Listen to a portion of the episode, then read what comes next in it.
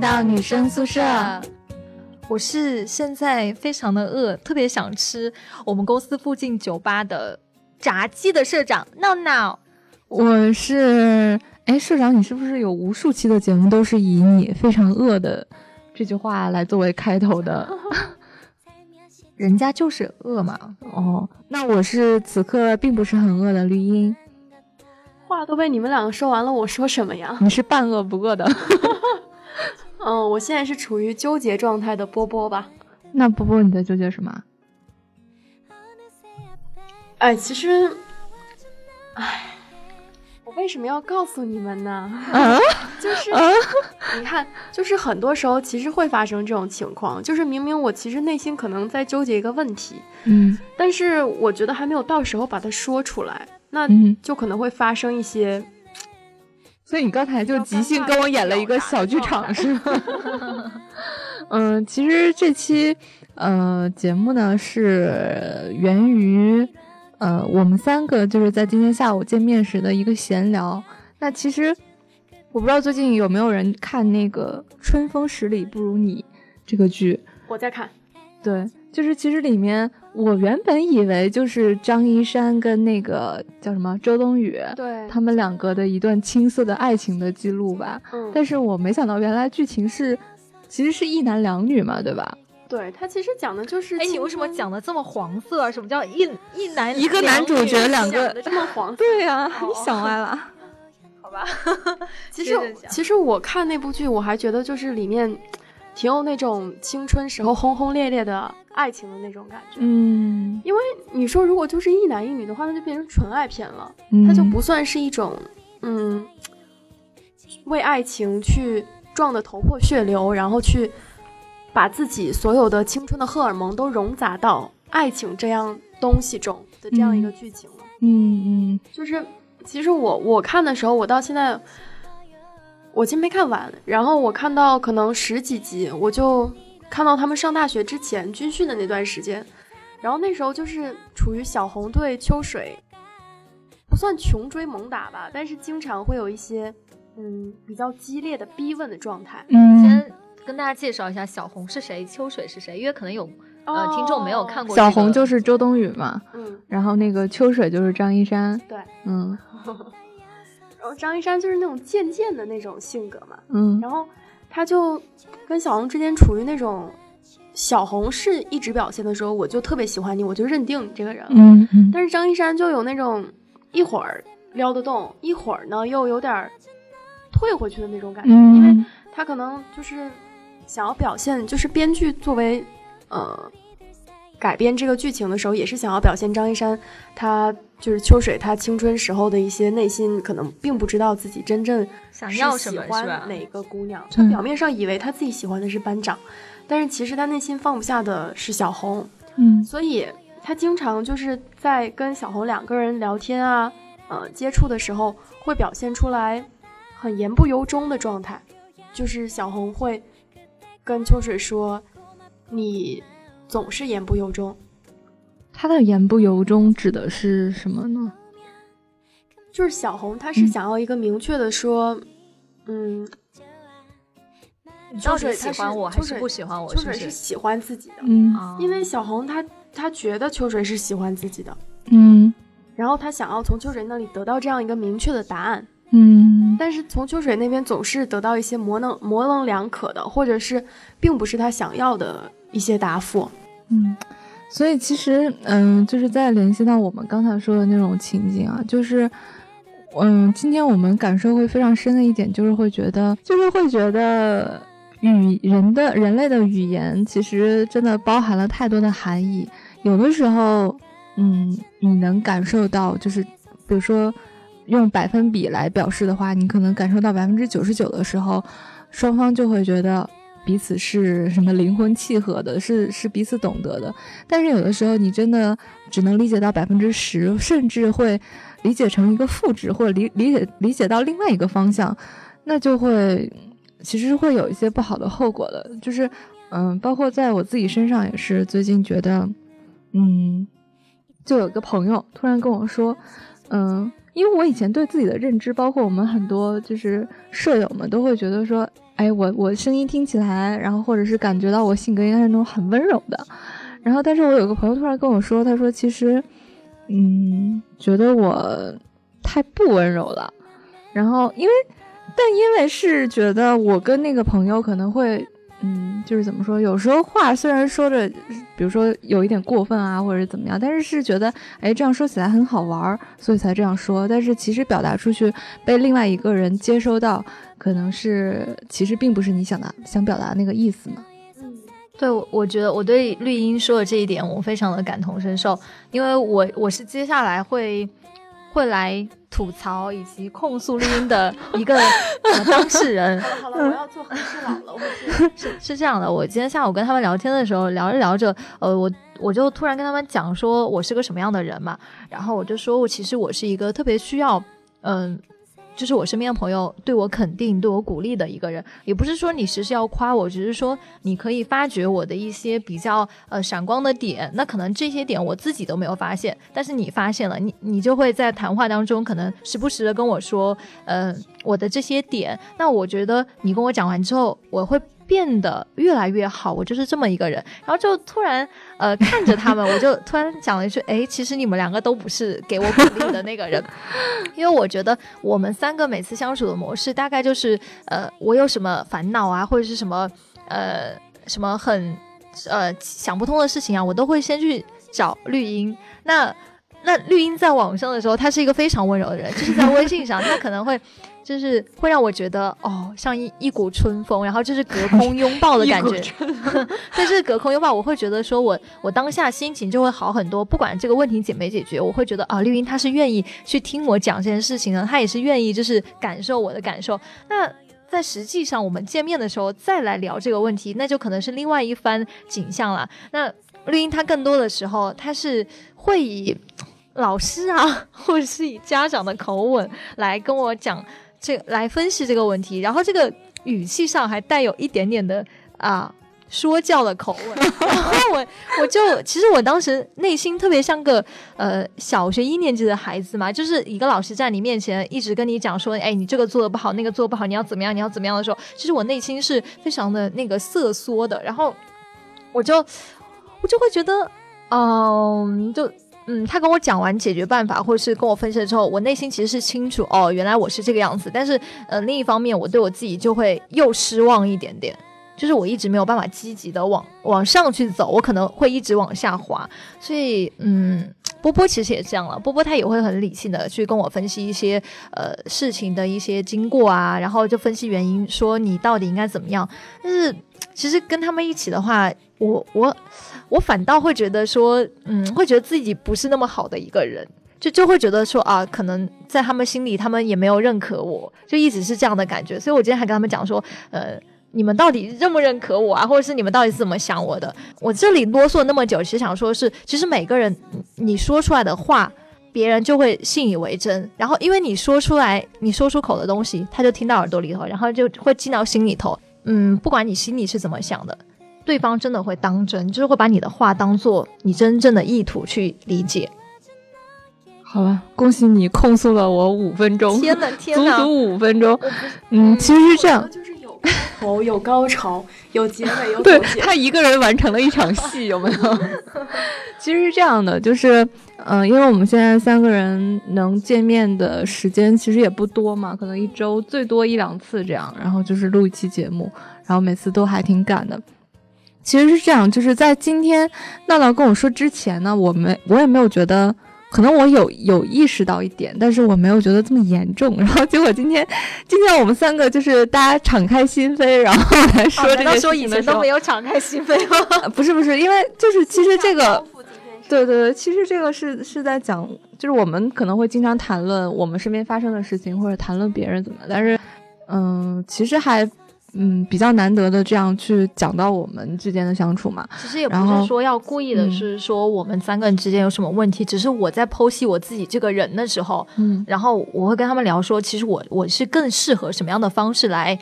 来相处，或者说我会呃什么样的东西能够带让我往更好的方向走，才会聊的这一点嘛。其实是这样的，就是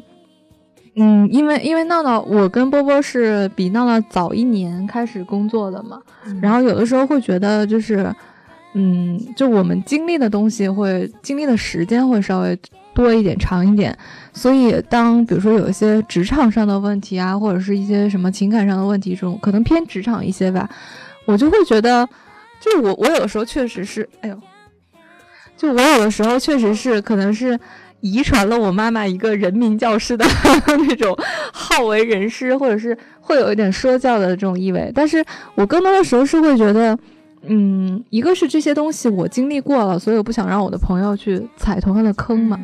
然后再一个是，我觉得，嗯，这可能也是我想想法比较偏激的一个部分，就是我觉得真正好朋友就是。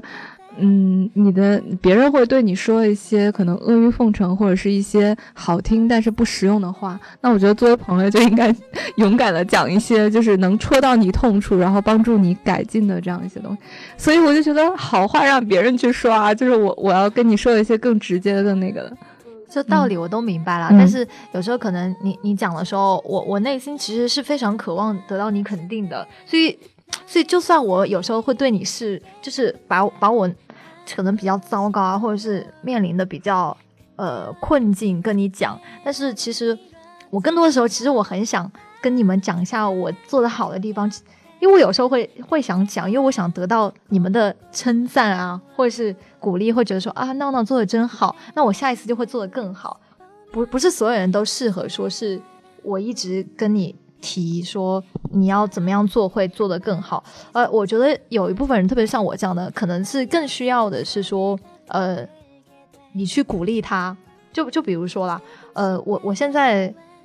呃，相处的那么多男性朋友当中，其实我最舒服的是我的一个韩国朋友。怎么舒服呢？也不是说每天都会呃夸我还是怎么样，是因为我跟他在一起的时候，我确实觉得自己是一个很好的人。那这个人你在他旁边，你总是会觉得哇，自己非常的。棒不是说是那种觉得呃自负的棒啊，你是真的发自内心的会觉得哇自己是一个很好的人，就不会再去自卑。就比如说我有段时间经常穿裙子啊，然后我是黑长直嘛，呃他他有时候会就跟我讲说，呃我喜欢的是短头发活泼的女生，他说你闹闹你就是太有女人味了。但当时其实他这样讲来也没有说是很直接的夸我，但是。我当时是有一点震惊的，我想说，哇，原来我在这个男生眼里我是有女人味的。我当时一直都觉得我是个假小子。那其实，在这件事之后呢，怎么讲？我内心其实是开心的，我就会逐渐的去让自己说话声音放低呀，然后也尽量的说是要温柔。所以那段时间我整个感觉非常的棒。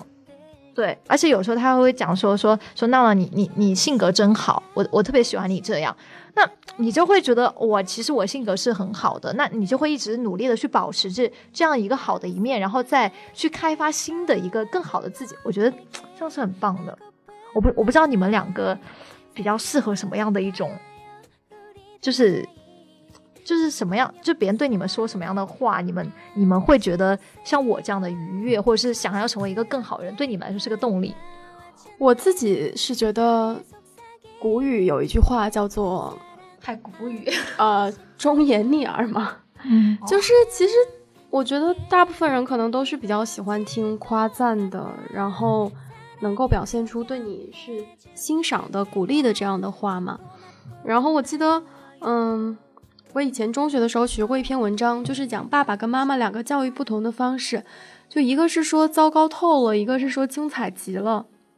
然后我那时候就想，啊，原来就是，嗯。在家长给孩子反馈的时候，是会有两种完全不一样的反应的。但是其实，在中国家庭，大部分的爸爸妈妈，他们教育自己孩子孩子的时候，我不知道你们是不是这样，但我我们家就是这样，就是可能都不会说很直接的啊，你做的非常的棒，嗯，然后嗯，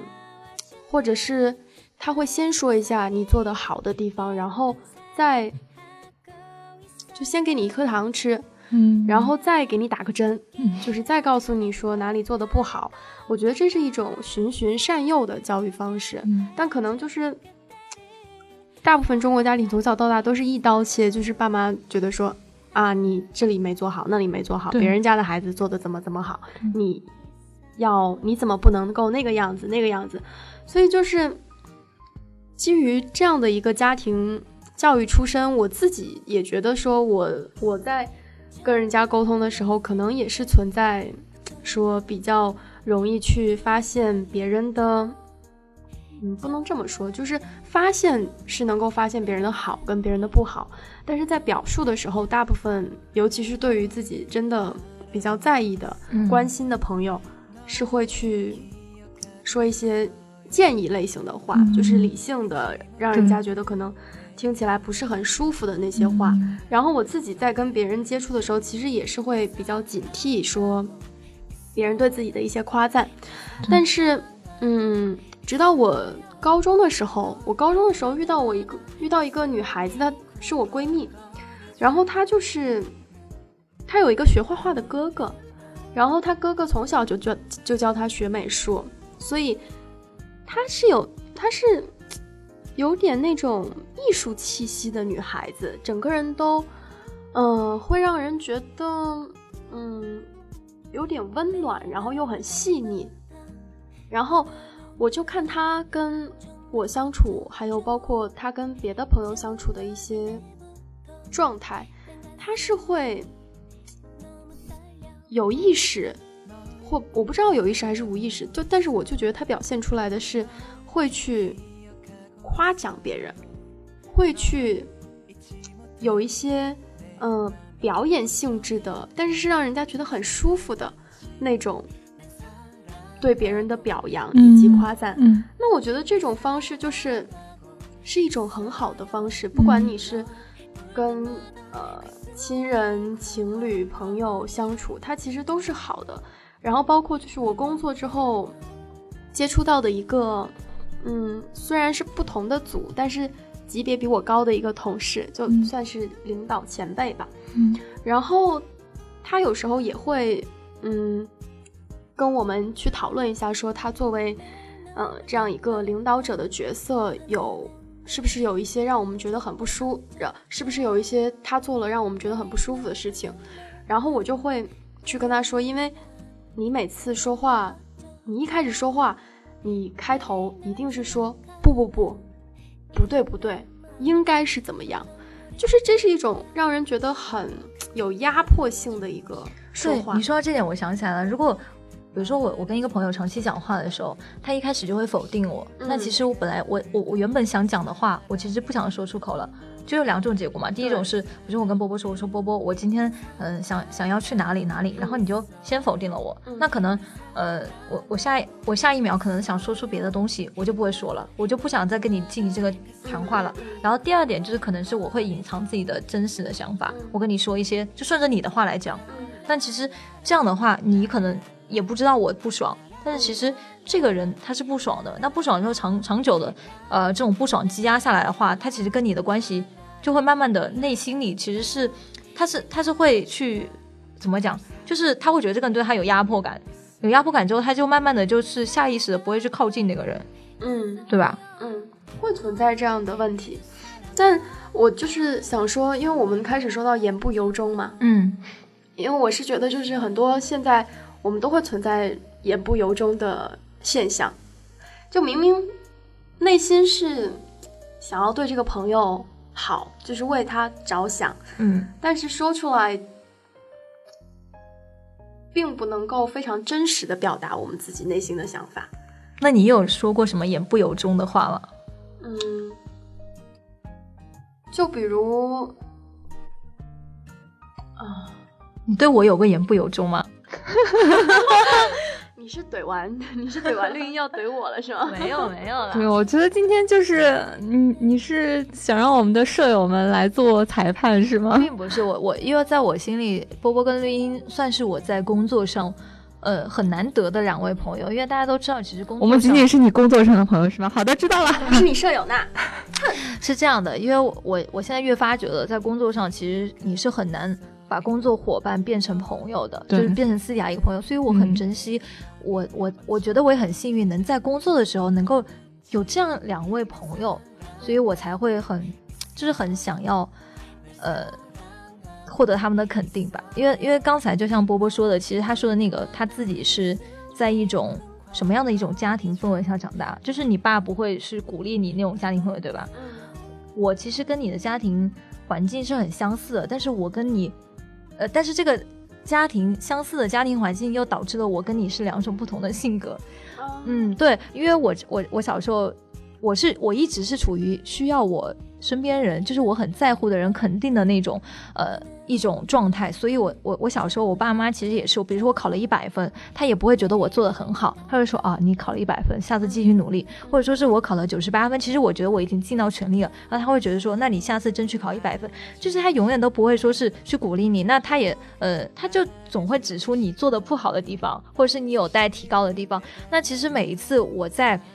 呃做的，我觉得我自己做的比较好的时候，我想。我想获得他的肯定的时候，他其实都没有给予我这个正面的一个肯定。那其实我渐渐的就会失望，失望，失望。这个失望堆积到一定程度的时候呢，我在他面前我就只想表现我觉得他会鼓励我的那一面，那他也不会鼓励我。所以这样的一个状况导致了第一个，啊，我非常的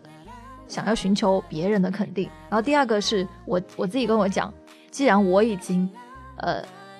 得不到，就是既然既然说是我长期缺乏肯定，那那我一定要用肯定或者是积极的态度去对别人。所以，所以在跟别人相处的时候，我会尽量的去发掘他的优点和闪光点，然后我会适时的去把他提出来，我去鼓励这个人，因为我缺乏鼓励，所以我希望我用鼓励的态度去对待身边的人。所以我跟你又是另外一种，就是不同的处理方式。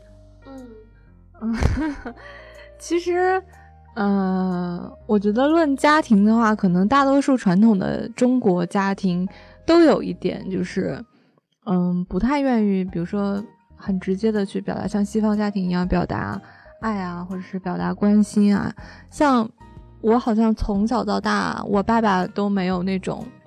就是直接的，比如说他要关心我，他说今天，比如说我去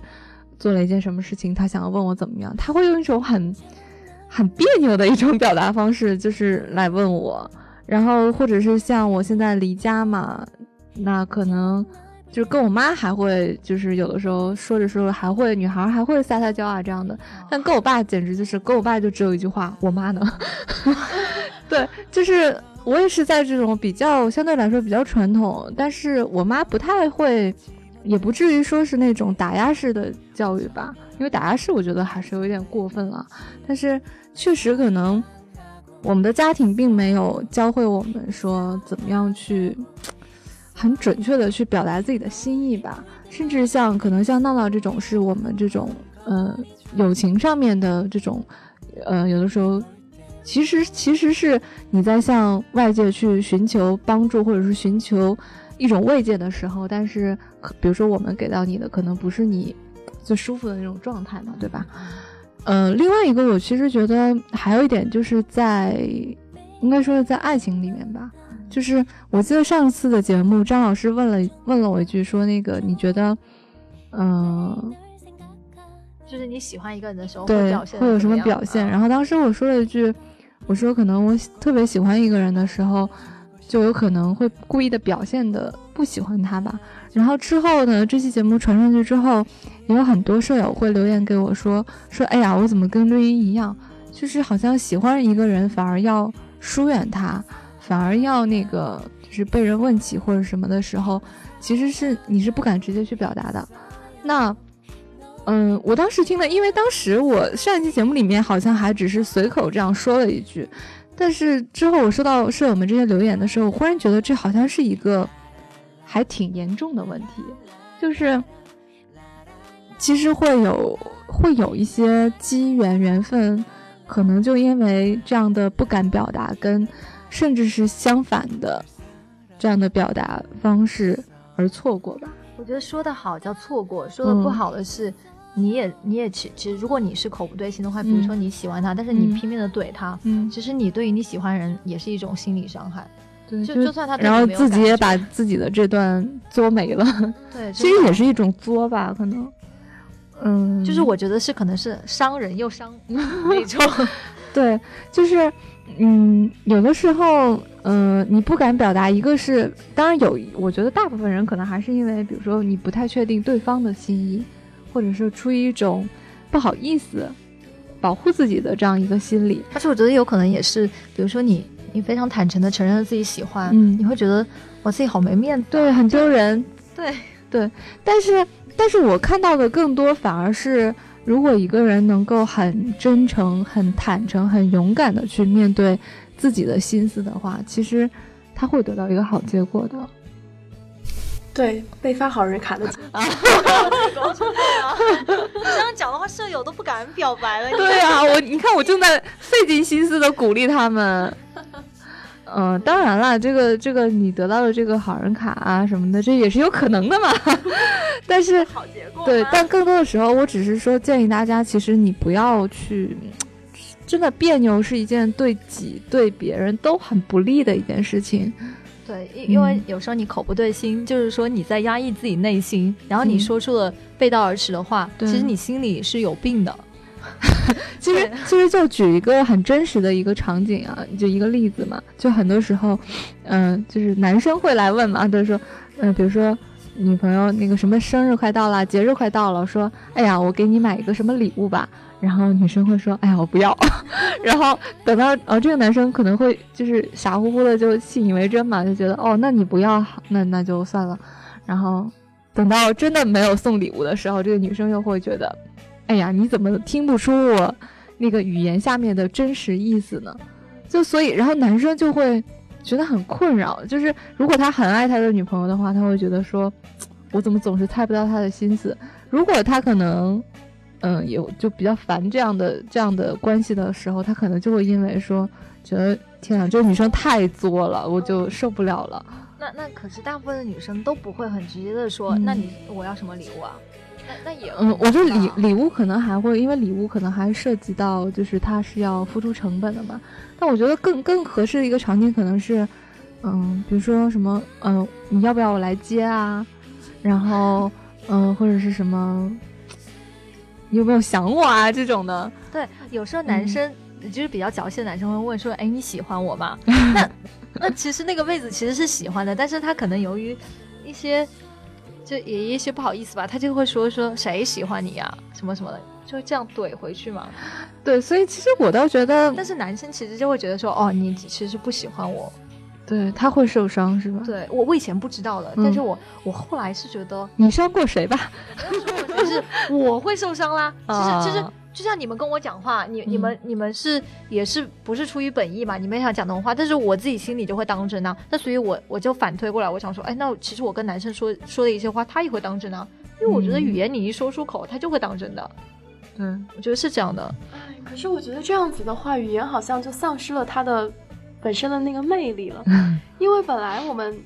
中国人就喜欢说一些言外之意嘛。嗯你看，就像日文里面，怎么又说到日本了？就是那个就是那个就是今晚的月光真美啊！其实我觉得这种言外之意的表跟你说的，跟我们说的言言不由衷、口不对心是两码事情。嗯，言外之意可能是今晚月亮很美，那是非常隐晦的表达我对你的想念。但是你你说的是谁喜欢你啊？那这个就不是隐晦的表达 想念，就是嗯要做怼人呐、这 我觉得是，嗯。啊，对啊，其实我最近就是我有个朋友推荐我看了一个微博，然后我觉得特别有意思。这微博叫什么？叫撒娇女孩闪电猪。我也不知道他为什么叫这个名字啊所以。你是准备他导流是吧？对，他其实他是那个，就是你们有没有看那个以前关注过韩寒的那个 One，有然后有一个叫姬潇的一个一个作者，那倒不记得就是其实他是一个男的，然后他是就是写文章的一个一个作者，然后我关注这个号，关注了一段时间之后才发现他是一个男的，而且是就是那个姬潇的一个小号，然后嗯也不是以女性的视角，就是我，因为他是教什么的呢？他是教女生说表言表语，这个你知道那个表是女字旁的那个表，嗯对，其实，嗯、但是也也没有那么严重了。就是比如说他会教什么的呢？就是其实有一点像情话，但是又不是单纯的情话，是比如说会教女孩怎么样去撩她喜欢的男生，然后怎么样说一些模棱两可，但是又会让别人想的很多的那种话。就比如说，比如说男生问。聊天嘛，暧昧期肯定会聊天。就比如说，男生问你在干什么呀？你在做什么呀？然后女生就会说，啊，我正在做两件事，然后男生就会问你做哪两件事，然后一件事，然后就可能是当下在做的，然后说还有一件事是什么？你猜？对，就是这种，其实其实是一些这种我所以我很会说话，是不是？就是。撩人的套路，对，其实是撩人的套路。然后，嗯、然后，然后就是这个网友，微博网友很多会就是交作业嘛，会写自己作业，然后请这个请这个老师来打分。哎哎，你不就很好玩不要说交作业，交作业其实你百度一下，它是有另外一层意思，什么意思？就是夫妻之间完成例行公事，也叫交作业。总开黄腔没啊对呀、是我朋友跟我讲的交作业，然后我就记了很久，我就想说这什么跟什么呀？然后我是想说，其实，嗯，就是他有的时候，我甚至觉得，嗯、就好，就下面很多人说那个，就是因为感觉这样在上课嘛，就是学习表言表语，然后很多人会有什么课代表啊，会有什么，呃，那个学姐啊这样的概念，然后还有人就比如说把自己喜欢的人撩到手了之后就叫毕业，就很好玩儿，去看他的那个评论区，然后，但是呢，嗯、有一天我看到这个博主发了一个、发了发了一个就是微博说了一下这个事情，其实我觉得，啊，忽然间好像让我知道，就是我我其实是抱着一种看热闹的心态在看，但有的人真的是想去学一些套路去撩喜欢的人嘛那，他这个成就会功率高吗？还挺高的吧。哇，就是因为他真的很会撩，然后嗯，但是呢，他那天说了一句，他说其实所谓的这些表言表语啊，都是只是一种方式，对他只是说，只是说你在你不会表达的时候，你去学一两句话，啊去用这样的方式去撩，但是。整体上来说，就是你要是想在一起表达对一个人的喜欢，其实还是要看你的真诚的，还是要去看你很心里的那些东西其实。我是这样觉得啊，嗯就是可能这种表表言表语嘛，它只是嗯针对那些比较沉默或者是比较不会表达自己内心的人的一些呃一些短时间的速成包装吧。对对对对但是我是想说，呃，就算你不会表言表语，你就自己心里怎么想的，你就把那些话很真诚的说出来。就比如说你你觉得你很喜欢那个妹子，你就直接说妹子我喜欢你。我觉得你不需要表言表语，你也可以让他知道你的真实想法。嗯，就是把事实戳破，还是要看时间吧，还是要看时机吧。就如果还没有到那个时间点，你就说出来的话，其实是很考验情商的一件事情。就嗯我我觉得，如果你不说，你就会始终处于一个比较安全的状态。但是你如果说了的话，它其实就会造成一些嗯后果。然后你怎么样说出来，它就是更需要你去琢磨的事情，更需要你去呃思考，呃晓之以理，动之以情。所以我们。聊了这么久，就是为什么我们讲话总是不能表达自己内心？那怎么解决这个问题呢？有没有什么解决方案？嗯，陷入了一片沉默我觉。得有，就是从自身跟有从你接触的人这两个角度来看吧。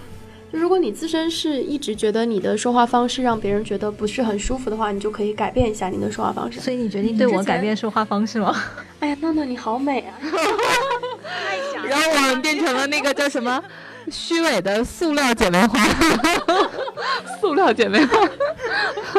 塑料姐妹花，塑料什么时候都已经说到姐妹花 就是就是假吗。我我们家乡话被称为塑料普通话。嗯，湖南的。嗯，其实是我觉得这样，就是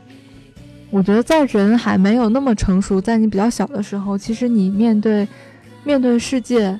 嗯、你的所谓的分级或者是分人的那个表达方式，可能只是比如说你在面对家人的时候，你会说什么样的话；你在面对你的长辈的时候，你会说你会加你会用“您”这样的字。啊，你说这但是我觉得笼统的一个群分类，对对吧？，但我觉得其实你等到你越长，然后社会经验啊，包括跟人相处的经验越多的时候，其实你会发现，你的这个分级分类，其实对你会变得越来越细，甚至会具体到每某一个个人。当你你比如说你新认识到了一个朋友，或者新认识了一个人，你会发现，其实你并没有办法完完全全的把它归类为你以前认识的某一类人。嗯那你的那你当然就要选择一种新的 量身定制的一种方式去对待他。这个对待，我觉得不是教人说你要变得圆滑，你要去隐藏自己，而是说你在你的这个范围之内去选择，尽量选择让彼此舒服的这种选相处方式。但是我觉得绿茵她说的这个方式是说，呃，你觉得你接触的这个人是你。想要去纳入一个比较在意的朋友圈范围之内的，对，因为其实大部分人的时间跟精力都很有限，就可能你愿意去，呃，在乎的朋友也就不超过十几个吧。嗯，那但是你想啊，我们今天讨论是为什么我们总是不能够真诚的表达内心，那也是针对亲密的人之间啊。对，那就是我刚才说有另外一种思路，就是你本身想让自己变得更被大家喜欢。他不是说你要变成一个老好人去取悦别人，而是说就是你你觉得你自己在表述方式上可能有一些，嗯，不是那么好的地方，就是还可以改进的地方。像我之前就看过一篇文章说，呃，可以从今天开始学会去真心的赞美十个人，就你每天都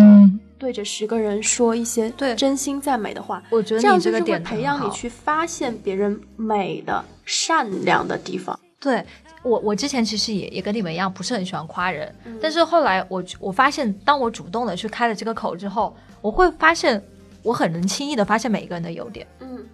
对，而且我越夸越顺，我就不会不好开口，我我可能今天，比如说小鬼穿了一件很好看的衣服，我觉得很好看，我真的觉得很好看，我说小鬼你这件衣服很好看，嗯，对，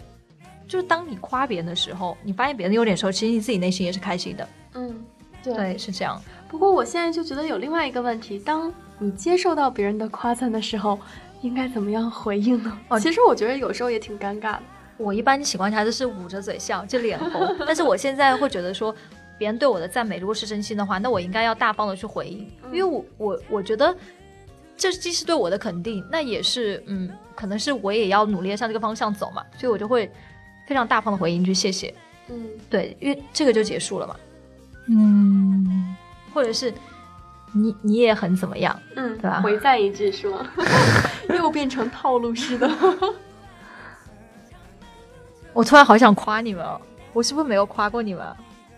其实我有夸过啦，我每次都说绿茵什么鞋子很好看啊。对啊，所以然后就觉得，但你其实你会夸很多人哎。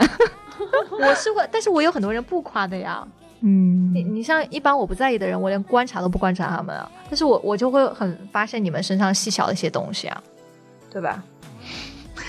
所以其实，所以其实到现在你会发现，嗯，就不知道为什么，其实聊到深处的话，会发现闹闹其实是很感性的那种思维，但是我跟波波，我们俩都有点偏性偏向理性思维的。我我一直特别好奇啊，就是。这个感性思维跟理性思维，它到底是一个什么样的东西啊？就比如说，听你们提，比如说啊，比如说你的朋友，嗯，哭着过来跟你说发生一件什么事儿，可能我跟波波的第一反应是怎么样去帮他去解决，但你的反应可能是去安慰他的情绪，或者是帮助他宣泄他的情绪。我觉得这可能就是一个比较。嗯，你是说第一反应对吧？对对哦，那也是。我第一反应就是会去先先抱着他，我可能听他讲完他的一些问题之后，我可能过一两个小时，我再去帮他分析一下应该怎么办。嗯，对，其实。我我觉得我以前不是这样的，我以前在初中、高中的时候，经常会被好朋友说你是一个很好的倾听者，嗯，就是他们愿意很多事情来跟我讲，嗯，包括现在可能也是，嗯，但是我自己工作之后，我觉得就是我的工作的一些思维会有影响到我，对对对，待人接物，就是我以前是很容易把自己陷入到工作不好的情绪中，我就会觉得，哎呀，这怎么办呢？好难啊，好累啊，嗯，那。老是陷入情绪，它其实是一个不好的。对的，就总是陷进去的话，其实是不利于你展开工作解决问题的。对，所以就是在工作它是以结果为导向的这样一件事情，嗯的这样一个思维方式培养下，我就会辐射到，嗯，在跟朋友相处的过程中。对，哎，真的，我觉得我们俩又又。奇迹般的巧合，其实我也是这样的。对，就是安抚情绪是一回事儿，但是最终的目的还是解决问题。问题。哎，那你们可能是工作上的一些思维又指导了你们的生活嘛。我现在是逐渐的会在工作上会有一个比较理性的一种逻辑思维，但是我我应该很难让这个思维来影响我的生活。对，因为我我最近是觉得，我之前一直觉得我自己情绪上是很容易影响我自己工作，但是现在我已经想清楚，就是工作就是工作，你情绪上绝绝对不能去影响你的工作。但是我反过来，我工作上呃培养的一些思维，我也可能很难的去融入我的生活当中。就是我生活上，我我怎么对朋友，我可能一直都会这样对待。嗯，对。虽然我在工作上，我现在也倾向于说是遇到问题我去解决，而不是先去抱怨。但是呃。转换到朋友这个身份来说，我可能他第一时间遇到什么麻烦，我还是会想要去听他讲完。所以其实这个也没有什么正确不正确啊，对不对啊？这样的就可能是，比如说你在自己真正自己发生了一些什么问题的话，你你想要什么样的解决方式，那你就去自然就去找那个，呃，对，对对对对对对，哦。那我下次如果再遇到很烦心的事，我还要不要跟你们两个讲啊？当然可以讲，毕竟我们两个这么 哎，这样这样，我觉得我们今天哎节目其实还是更多的说了一些自己的事情嘛。不知道我确实也不太知道，这只是我们三个人会出现的困惑，还是说大多数的人可能都会或多或少的想到的这样的问题？大多数人都会。对，应该还是一个挺真实的话题。但最后，我觉得，我觉得其实这个问题讨论的有点，就是怎么说呢？我觉得任何问题，如果探究到很深入人心、深入人性的东西的时候，都会有点严肃。然后我觉得，而且其实我们阅历并不深。对对对，我觉得我们可能再过可能一两年，再回头看今天讨论的东西，可能就会觉得还是挺幼稚的吧。但是我觉得每次在探讨。自己是什么样的人的时候，嗯，我都不敢再继续往下挖深。我会觉得 为什么会这个？哎，我觉得这样吧，我我想我好不容易翻到了，就是我刚才跟你们说的那个微博，然后它有一段很经典的撩人的话，我觉得我可以在这里分享给大家。就是当然啊，前提是比如说你现在很喜欢一个男生或者很喜欢一个女孩子，然后你又觉得好像你们中间差了那么一层。表达就可能就有有一层窗户纸没有捅破嘛。对，然后我真的是觉得很喜欢这一段话，我就分享给你们。然后如果觉得合适的话，你可以用这样的方式去去表白。他说：“嗯，这段话是我喜欢你自由的模样，应该像鸟，不要飞来我怀中。我喜欢你的小爪子抓在我肩头，侧回头看我，而我在窃喜中佯装成熟的抽烟看书。”哇，好美呀！我觉得他怎么能够写出少女？对啊，就所以少女那种。我在知道这个微，我在知道这个微博是一个男的写的 之后，我就有点咦，嗯，